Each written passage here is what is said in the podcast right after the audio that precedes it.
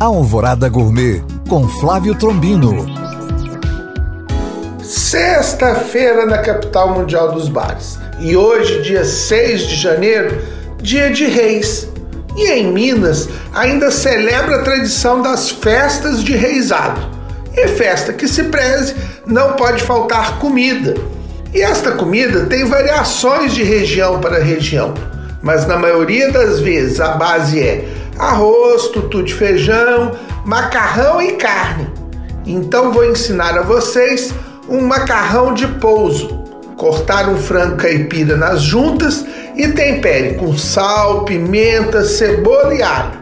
Panela bem quente com uma colher de banho de porco. Dourar o frango de todos os lados.